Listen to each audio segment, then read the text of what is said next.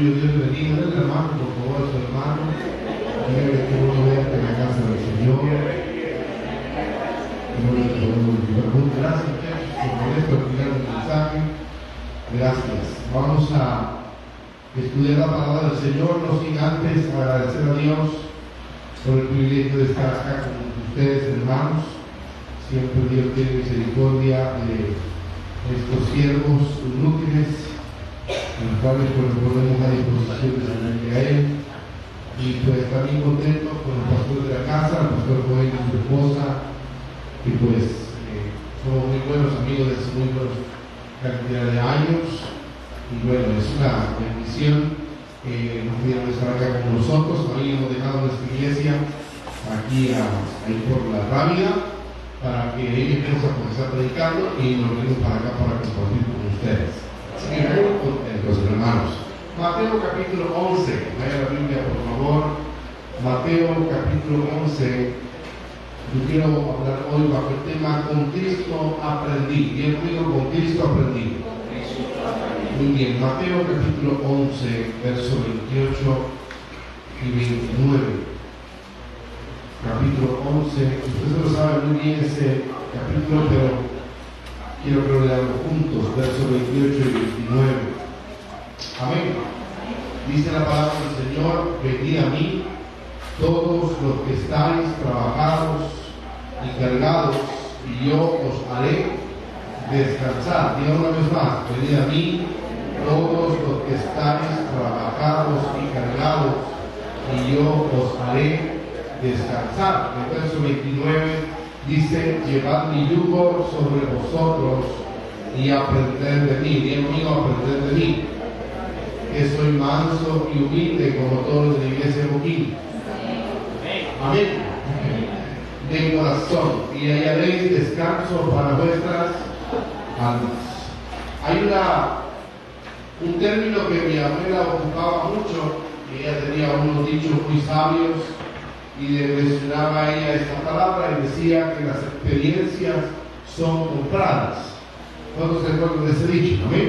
Y todavía me agregaba ella algo más y decía, y muchas veces esas experiencias son caras, salen carísimas.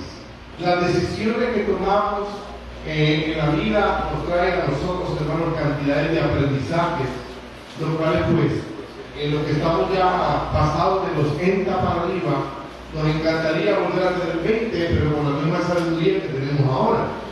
¿Verdad? Tomaríamos decisiones totalmente diferentes. Amén. Abriríamos el corazón a personas totalmente diferentes. No nos confiáramos mucho.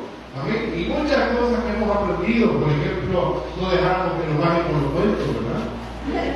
No, también no compraríamos cosas innecesarias uno como joven eh, allá anda queriendo comerse el mundo, comprar un montón de cosas que al final cuando se viene a cuenta son cosas que uno no iba a ocupar. Va a ocupar un ratito y no las volvió a ocupar más. Pero son, son lecciones, hermanos, que se aprenden en la vida. Los muchachos tienen que aprender, tienen que equivocarse. Todos tenemos derecho a equivocarnos.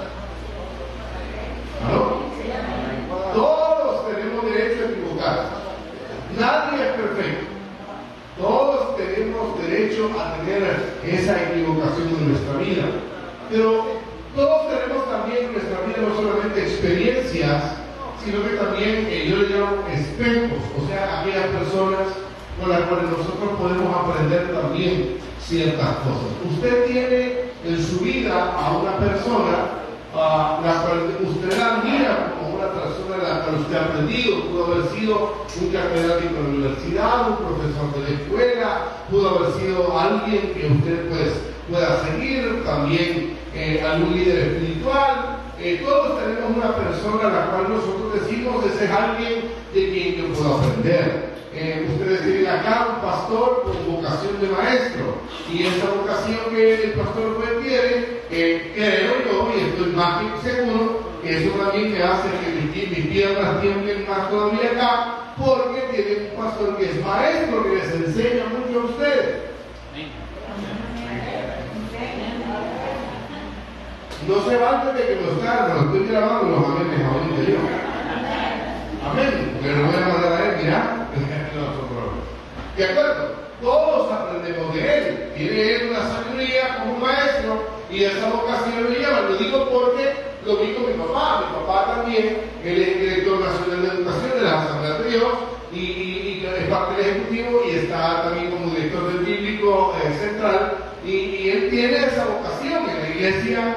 Que yo trabajé juntamente con él como pastor de jóvenes en la iglesia eh, por casi 18 años juntamente con él tenía la iglesia entonces esa variedad, nos decían que se sentían contentos porque tenían un maestro con mi papá y un predicador conmigo, que era algo muy diferente, está conmigo. Y todos aprendemos, conmigo, todos aprendemos. Pero yo quiero hablar hoy de alguien, hermanos, el cual él mismo dijo, aprender de mí. Y esa es una persona que debería de ser para nosotros el máximo maestro que nosotros podamos tener y es nuestro Señor Jesucristo. Está conmigo la iglesia. Todos hemos aprendido cantidades de cosas a través de la vida de Cristo. Por eso el mismo en el versículo 29 dice, llevar mi yugo porque eh, sobre vosotros y aprender, dice, de mí. Y él da sus propias características interesantes, que dice que soy manso y humilde de corazón. ¿Cómo nos muestra ser así nosotros? Sí, hermano, no me digan que no, porque usted es manso y que usted humilde, porque entonces desde ahí ya está mintiendo. ¿Verdad? Todo nos cuesta, el que está parado acá frente a ustedes, nos cuesta, hermano, ser mansos. Dios nos manda a ser mansos, no haciendo ser mensos, ¿verdad? Pero hay que ser mansos. Hay que tratar la manera de ver de cómo nosotros le bajamos un poquito al, carácter que tenemos. ¿Amén? ¿Cuántas hermanas y esposas hay acá que son trabas en la casa? Ninguna. Aquí en Boquín no hay ninguna, creo ¿Verdad? No hay. ¿Cuántos esposos o cuántos hombres hay acá que no son enojados, que en la calle dan el paso a las personas cuando ven el vehículo, que no le pitan a otro, que, dan, que no, no, le echan el carro a otro? Yo sé que aquí no hay de esos, ¿verdad? Solamente, solamente gente tranquila, mansa, ¿verdad? ¿Cuánto nos hace falta? Por eso me encanta lo que nosotros podemos aprender de Cristo. Vamos a reconocer hoy, esta mañana, aquellas cosas que solamente con Cristo hemos aprendido en la vida. Y debemos de reconocer, hermanos, que hemos aprendido estas tres cosas que traigo para usted hoy. La primera cosa, hermano, que quiero mencionar, que todos hemos aprendido con Cristo, es que con Cristo aprendemos que siempre hay esperanza, aunque todo parezca perdido. ¿Está conmigo la iglesia? Con Cristo, el primer ejemplo impresionante, hermano, que con el que quiero es el caso de Lázaro. Lázaro ya había muerto, ¿verdad? Marta y María no habían mandado a buscar al maestro, pero él no aparecía por ningún lado. Murió Lázaro, digo conmigo, murió Lázaro murió Lázaro, pasó el primer día, pasó el segundo día, y el maestro nadie, porque es un caso perdido. Todavía Marta, cuando llega, Marta y María, cuando llegan a la casa de Jesús, casi le reclaman y le dice, te estuvimos buscando, te llamamos, y no estuviste aquí. En el momento que mi hermano de verdad les dio pocas palabras, cuando todavía había un poco de esperanza, pero Cristo les estaba enseñando muchísimas cosas en este cuadro muy poderoso. Primero, la confianza en Dios, ¿está conmigo? Segundo, el poder sobrenatural de Dios sobre la vida y sobre la muerte. ¿Está conmigo? Entonces Cristo nos enseña que no hay nada, no hay causa perdida. Ya conmigo no hay causa perdida. Y traigo esto, hermanos, eh, a colación porque quiero que todos los que estamos acá creen que su matrimonio se ha muerto, sepa que Dios todavía les puede dar vida. Amén. Finanzas, usted cree que se han muerto, sepa que Cristo todavía Dios puede proveerle muchas más bendiciones. Y lo dice el Salmo 23, dice que Jehová es mi pastor. No, ¿ah? Nada me faltará. Entonces que con Cristo aprendemos más y María, juntamente con Lázaro, rentan la, soberanía de Dios y llega Cristo y algo poderoso de cuatro días, cuando aparentemente la esperanza se había terminado, aparentemente las cosas no caminaban, eh, ¿cómo se llama? De la mejor manera, ahí Dios le dice, yo todavía tengo el poder sobre lo que poder hacer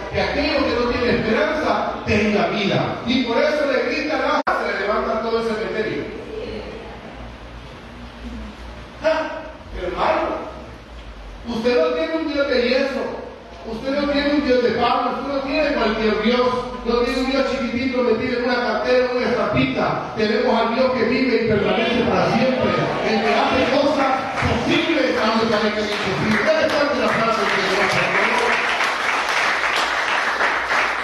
Por eso Juan lo explica de una manera poderosa y dice, yo sé que mi Redentor vive. Juan capítulo 19, verso 25.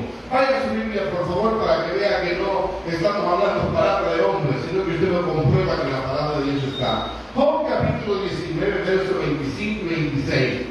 Dice, tenemos iglesia, yo sé, dice Job, que mi redentor, ¿cuántos pueden decir esa palabra con toda propiedad? Díganlo fuertemente conmigo, yo sé que mi redentor vive y al fin se levantará sobre el polvo y después de, desecha esa mi piel, en mi carne he de ver, dice, a Dios. ¿Está conmigo la iglesia? Nosotros, al igual que Job, hemos aprendido que nuestro Redentor vive. Oiga lo que estoy mencionando, aunque la causa parezca perdida, aunque usted crea que ya no hay esperanza, mientras Cristo esté en el trono, todo está bajo control. Mientras Jehová esté en el trono, todo está bajo control. ¿Está conmigo la iglesia?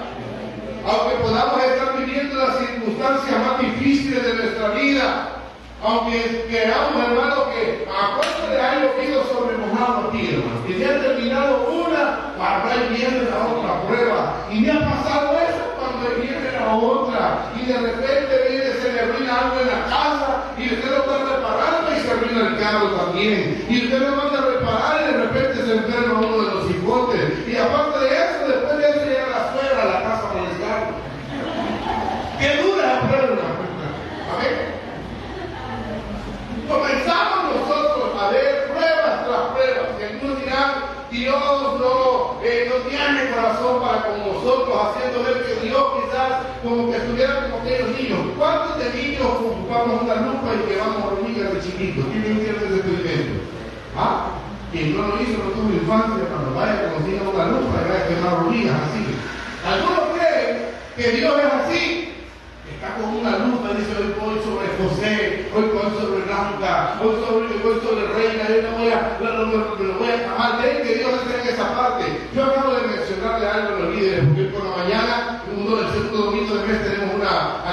llama Conectados. Llevamos a todos los servidores para ser ministrados. Y les decía una palabra, los líderes, los servidores, los hijos de Dios, somos probados, hermanos, como los diamantes. ¿Alguien sabe cómo prueban el parte de los diamantes? ¿Alguien sabe? No, es por fuego, por fuego se prueba el oro.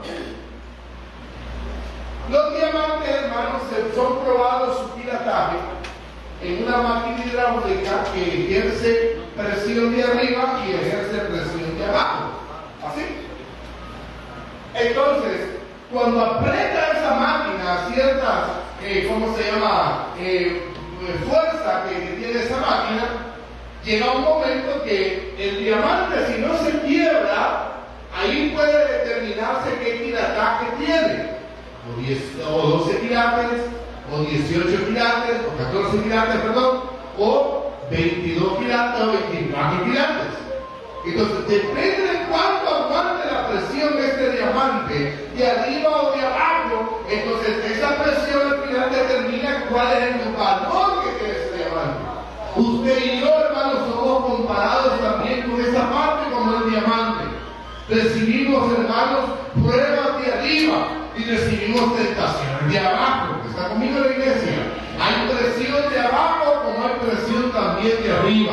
Dios le dice a usted, vaya, este, ¿cómo se llama? Manténgase en santidad, manténgase eh, santo al Señor, apártese del mal, apártese de esto, apártese de aquello. Y pareciera que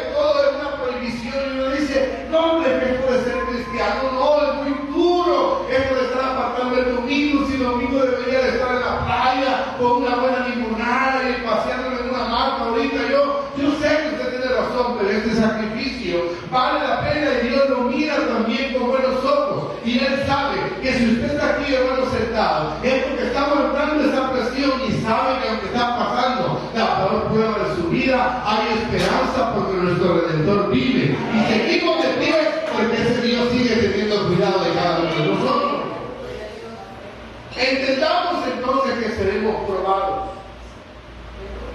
Y le voy a decir algo, yo sé que esta, este temita no le gusta mucho, pero la prueba que le viene, hermanos, empieza en el nivel donde terminó la última. Ya me comprendió, ¿verdad? Ahí empieza, donde terminó la última, así como fue después de la última prueba que vivió, ahí empieza la siguiente. Un día más, hermano. El que de universitario está estudiando, ¿qué está estudiando? Ingeniería de sistemas. Cálculos sólidos, líquidos, hidráulico, de cosas que. ¿Qué pasaría si yo te digo venir, sentarte acá, te voy a hacer un examen y te voy a hacer un examen de parvulario. Vas a hacer chibolitas de, de qué? De papel de China, ¿se acuerdan? Y vas a ver, lo sentirías difícil. Vean que no, hasta ahí se te está dando, ¿verdad? ¿Por qué? Porque es algo fácil. Pero en aquel tiempo, cuando tú tenías 5 años, 6 años, hasta lloraba uno. ¿Sí o no? Haciendo un muñequito de plastilina no quería uno. Pero ojo esto, porque la prueba sí va caminando. Conforme usted va avanzando de nivel, llega a primer grado, segundo grado, tercer grado, cuarto grado, primer año va llegando, tercer año, así va subiendo también de nivel la, cantidad de pruebas o la fuerza de la prueba que usted está teniendo. Lo que lleva a nivel maestría también sube más el nivel todavía, etc. ¿Por qué entonces lo relaciono con esto? Es porque todos pasaremos pruebas pasaremos tiempos difíciles, pero mientras sepamos y creamos que nuestro Redentor vive, vamos a entender que con Cristo bien, vamos a aprender que aún la situación más perdida la situación donde creemos que la esperanza se perdió, ahí Dios, hermano, seguirá actuando a favor de nosotros. ¿Está conmigo? Lo hizo con Lázaro, lo resucitó. También de la misma manera, aquellos hombres que iban en la barca, dice que iban, eh, ¿cómo se llama?, en la barca y esta tempestad se levanta en contra de ellos y comienza a querer dar vuelta, dice que casi allegaba las olas la barca y era interesante porque los expertos pescadores iban despiertos y iban abatidos y el carpintero que no podía ni nadar iba a dormir.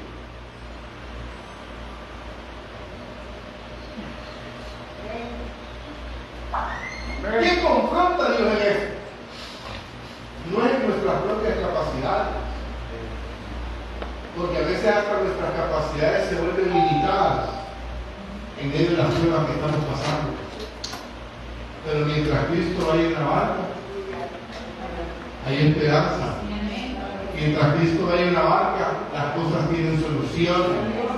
Mientras Cristo vaya en la barca, su enfermedad tiene sanidad Mientras Cristo vaya en la barca, su provisión llegará porque llegará su vida. Si Cristo va en la barca, hermano, sus hijos, su esposo, todo lo que usted quiera, vendrá a los pies de Cristo porque estamos en las manos del Rey de Reyes y Señor de Señores.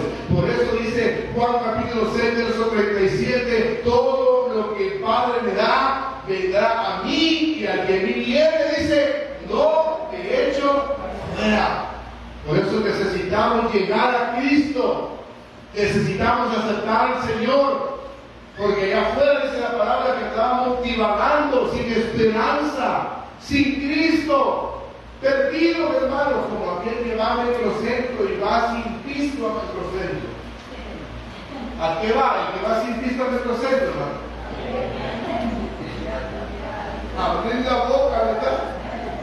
¿Cielo? Y cree que abriendo la boca se va a llenar cuando pase por los restaurantes y tal. Perdidos algunos. Yo no sé cuántos han tenido la oportunidad de irse a sentar ahí al parque, algunos de los parques, al parque Barrio o al parque Libertad. Un montón de gente ahí, hermanos, a las tres cosas de la tarde sentados. Sin nada que hacer yo. Y uno con ganas que el día tenga hasta 36 horas con tantas cosas que tiene que hacer uno. Y yo digo, ¿cómo tienen tiempo de venir aquí? Sin esperanza, sin ninguna eh, razón de ser. En cambio, los hijos de Dios, hermanos, las circunstancias que vengan, nos enseñan que Dios siempre tiene el control. Y repito, a mencionar que me encanta esta parte. Aunque no haya esperanza, aunque todo parezca perdido, Dios hará la obra para cada uno de nosotros. Segunda cosa que aprendemos de Cristo Es que con Cristo aprendemos, hermano, que nunca estaremos solos. ¿Aló? Nunca estaremos solos, aún en los momentos más difíciles de la vida. Mire lo que dice Isaías 43, versículo 1. Vaya a subir, Isaías 43, 1.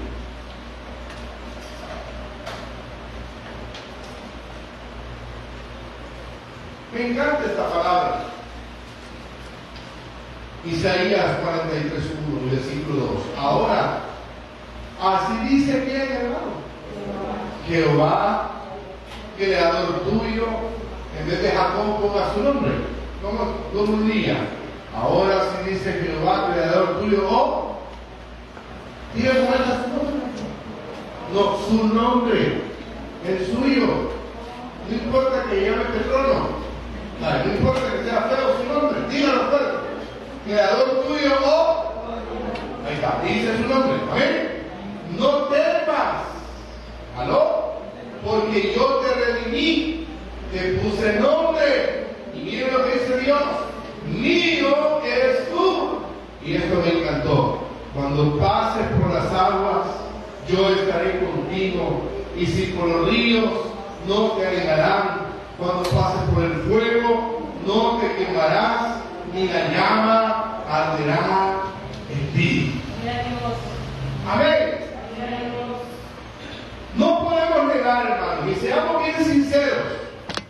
Yo le apuesto a que punto que si hubiéramos dicho, vaya hermanos, que fecha hoy, domingo 13 de noviembre, vamos a regalar comida en Iglesia Boquín. ¿Cuánta gente cree usted que viene aquí? ¿Ah? Vaya. A invitación abierta porque vamos a celebrar 15 años en Iglesia Boquín y todo el que quiera va a comer pastel y el aquí. ¿Cuánta gente cree usted que viene aquí? ¿Ah? No podemos negar que en los momentos donde damos dinero todo el mundo quiere estar con nosotros. A muchos de los que estamos aquí, ¿qué es lo que nos pasó? En algún momento nos agarró hermano de a nuestro papá o nuestra mamá. No me niego porque de chiquito era maña de todos. Pegar los, los famosos cabetazos, ¿ya? Y le agarramos un billete a papá o mamá. Pero cuando, mira, los, los muchachos que ya nacieron de, de, de, de, los 2000 para acá, ¿verdad? así? Del 2000 para acá no nos dieron cuenta de esto. Pero antes mandaron un billete de 5 colonias.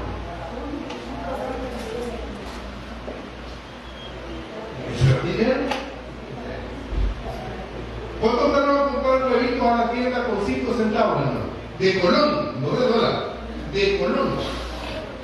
Y le daban así, le daban puñadas de huevitos a uno de maní. ¿Se recuerdan? ¿Qué más? ¿Qué más comprábamos barato antes? A ver. Ah, algo. Carnero. Y antes era barato. Yo guardo que usted tuviera un billete de 25 colones, hermano.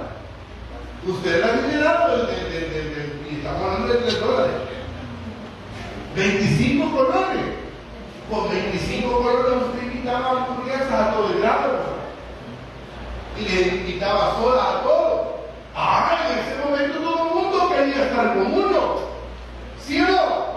Ahí la gente quiere estar con uno, hay una enchilada, el compadre, hay uno es hermano de todo, el que a todo da ahí en, la, en, la, en, el aula. Pero cuando uno anda sin dinero, hermano, pero ni las moscas le paran a uno. No podemos negar que cuando tenemos algo que compartir, y la Biblia nos enseña, hermanos, un ejemplo bien interesante respecto a eso, y es acerca del hijo pródigo. Dice que el hijo pródigo comenzó a malgastar todo lo que él tenía. En ese momento había amigos, en ese momento había de todo, pero ¿quién estaba con el hijo pródigo cuando estaba cuidando cerdos? ¿Dónde estaban los amigos? Y ahí cuidando cerdos, hermano, queriendo, dice la Biblia, que estaba queriendo comer de las algarrobas. Los que son gente de, de campo saben lo que voy a mencionar. Hoy a los cerdos les da una cuestión que llama machigua. ¿Ah? Es una cuestión de revoltivo de, de masa con otro montón de cosas. Y eso se le observa.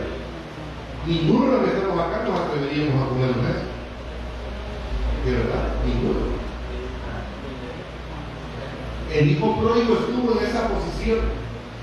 Nadie estuvo con él cuando estaba con necesidad. Poco quieren estar, o casi nadie quiere estar con nosotros cuando estamos pasando pruebas. Pero más, a mí esto me encanta, hermano, también poderlo eh, ejemplificar. Aquí alguien no ha operado alguna vez, levanten la mano algún operado que haya operado de algo, de algo no ha operado, ¿eh? Levanten la mano, va. Cuando vamos para el quirófano, ¿con cuántos familiares vamos para adentro? ¿Ah? Con nadie, hermano, nadie. ¿Está conmigo? Ahí solo Dios con uno.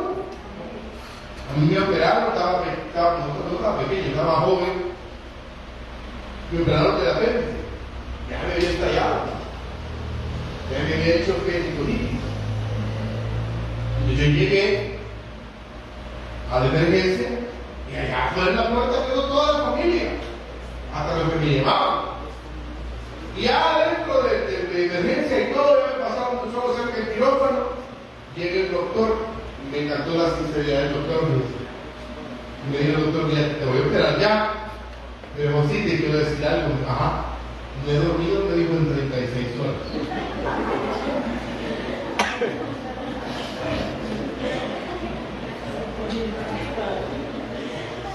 Entonces me dijo, va, ¿quieres que te opere ya?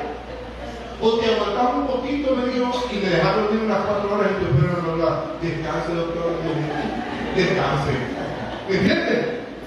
Cabal, así fue. Me metieron algo para el dolor, a las 4 de la mañana, compusieron la hora de la cucharada. ¿Saben cuál es la hora de la cucharada? Eh? Lo que tenemos ya, pero así un poquito largo, con el primo. Y nomás la enfermera puso la hora de la cucharada, me desperté y me toca el doctor, 10 horas me dijo, ya durmió, le dije. ¿Entiendes? Y ahí en el quirófano, hermano, ¿quién como uno? Nadie. Y lo único que hice fue comentarme la mano de Dios.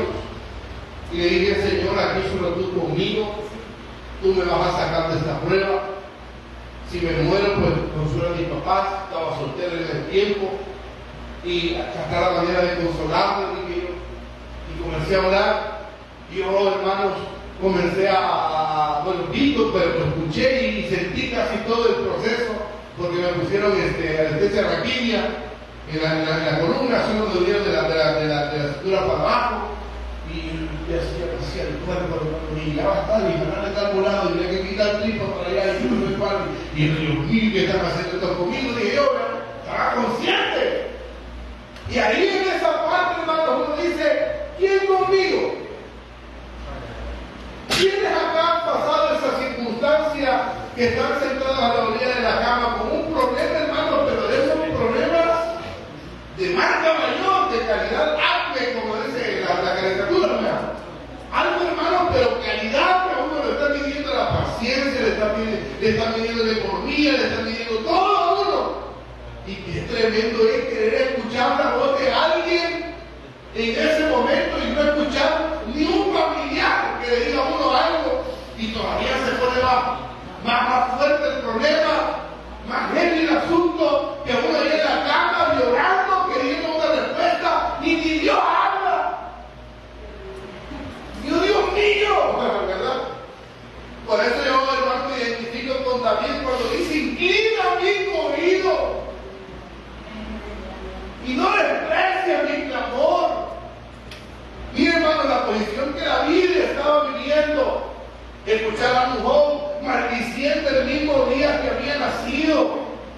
Hermano, ¿entiende lo que está acá? No ha perdido todo como lo perdió Job.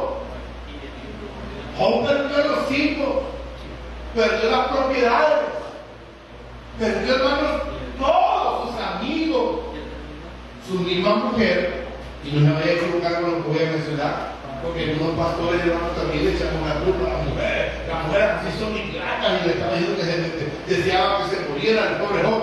No, hermano. La mujer de Job no era mala. En Marcos usted lee el libro de Proverbios y habla de la mujer virtuosa de quien está hablando de la mujer de Job.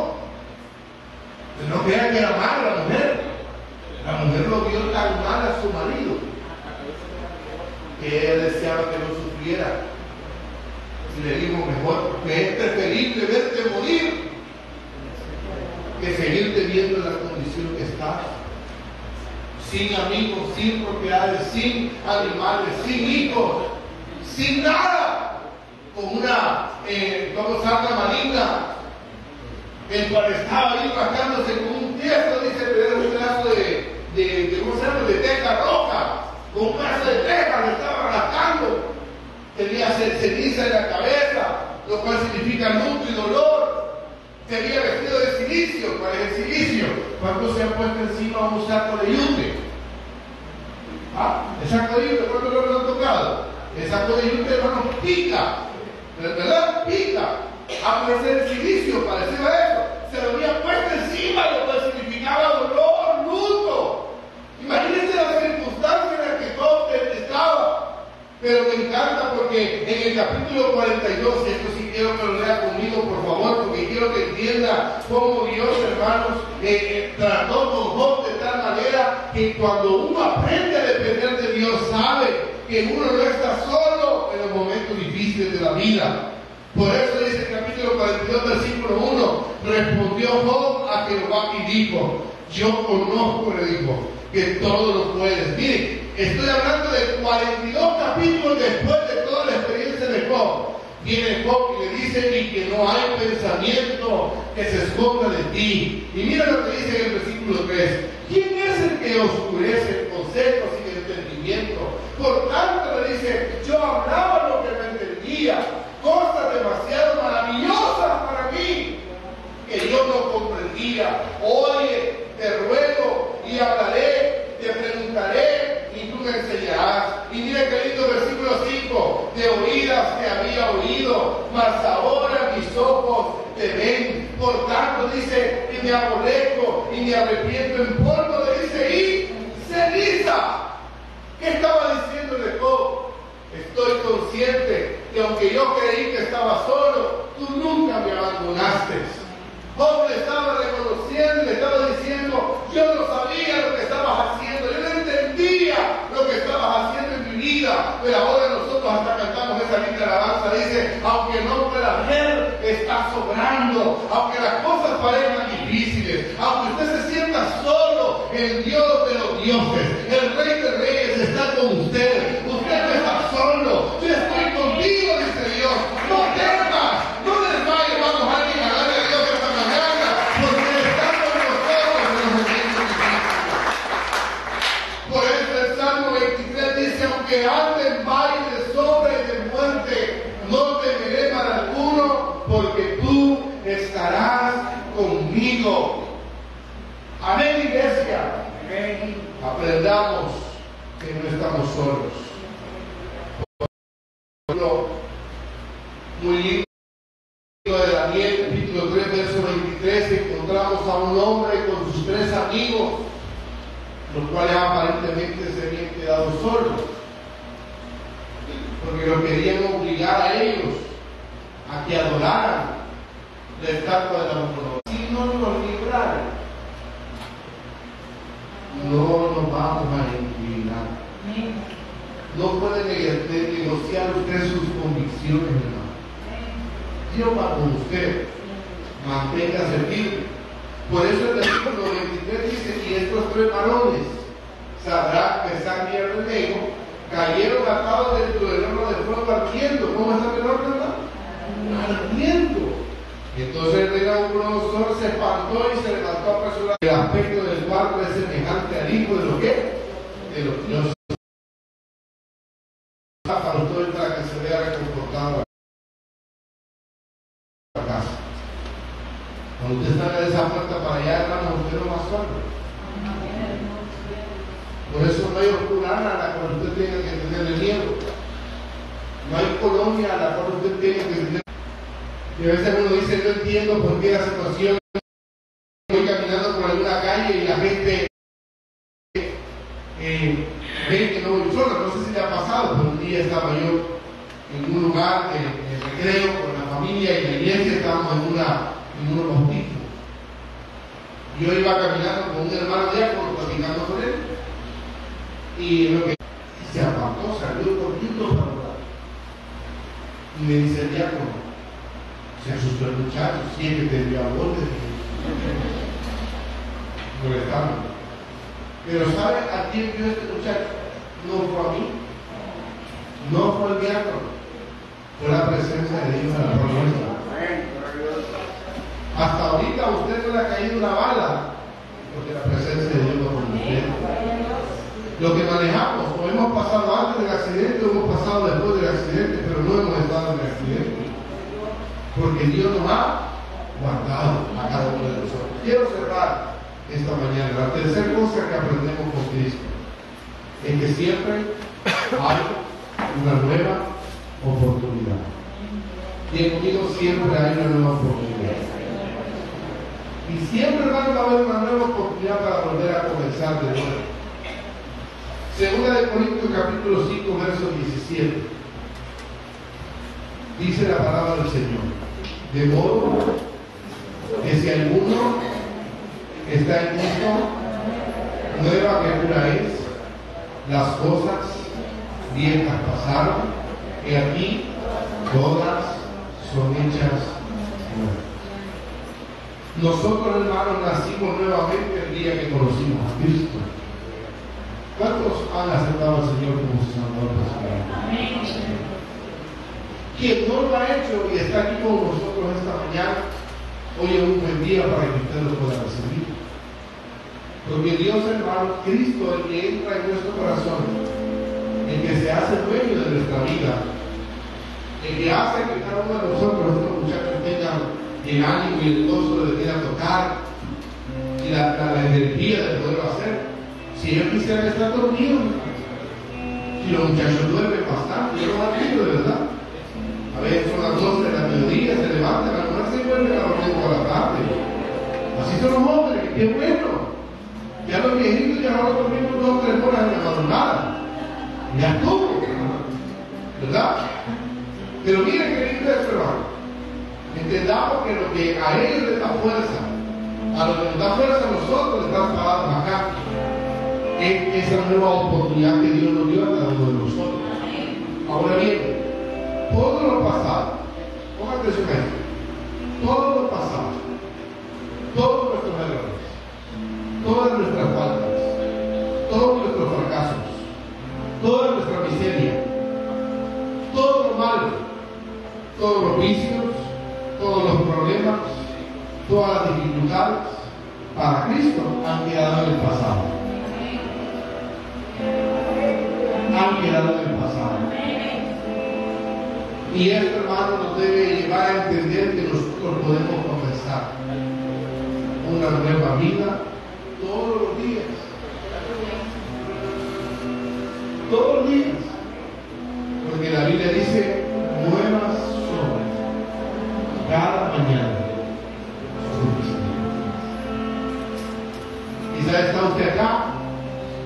En algún momento se ha sentido solo, o en algún momento ha sentido que la vida está llevándolo de rebote en rebote. Pues sepa que la. ¿A cuánto le gusta coleccionar piedritas lisas, hermano? ¿Sí? ¿No han visto piedritas lisas? ¿A dónde encuentra usted las piedritas lisas? ¿En el mar o en el río? El río. En el río. Ya las que están en el mar son las que han llegado del río. ¿Por qué están lisas? ¿Ya le la creo así? El efecto es que en el río, golpe con golpe, va dándose una piedra con otra. Y así van alisándose para que después termine en una hermosa piedra lisa. Así somos los cristianos. Venimos prueba tras prueba, dificultad tras dificultad, y eso va quitando de nosotros lo que no nos sirve. El que es orgulloso, Dios le quita el orgullo. Amén. El que es altivo, Dios le quita la altivez. El que se siente autosuficiente lo hace pasar por prueba para que entienda de que no, no, no, no, sin mí no eres nada. Amén. La Biblia le dice, sin mí, dice Dios, nada podéis hacer. Entonces cuando terminamos siendo una piedrita lisa, bien lindo. Y a mí me gusta cruzar esto con la otra. Y es también lo que David hizo. ¿Cuántas piedras recogió David? Cinco. Y eran piedras lisas. Ojo a esto. Vean que voy a mencionar. Y esto va para el ideal con esta iglesia.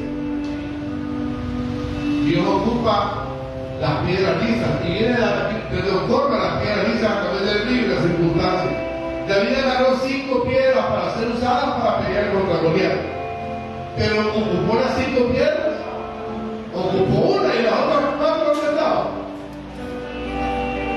Las andaba en él, en el bolso pastoril, que yo andaba en un bolso. Y eso es, hermano, todas las piedras ya lisas en el bolso del pastor, o en el bolso pastoril, o en el equipo pastoral, donde están siendo formados, siendo empoderados para hacer la siguiente piedra, para pegar al siguiente gigante. Nuevas son cada mañana sus misericordias. Tenemos la oportunidad todos los días de empezar de nuevo. Tenemos la oportunidad todos los días. Por eso me encanta lo que dice, dice Isaías 43, 18. No os acordéis de las cosas pasadas. Ni traigáis a memoria las cosas antiguas. He aquí dice la palabra que yo hago cosas nuevas. Pronto saldrá luz. No la conoceréis. Otra vez abriré camino en el desierto y ríos en la soledad. Él hará en nosotros cosas nuevas. De esa parte me encanta esta palabra. Dice, he aquí, otra vez abriré camino en el desierto. Yo no sé quién de los que está acá, cambiado, empoderado y sobre todo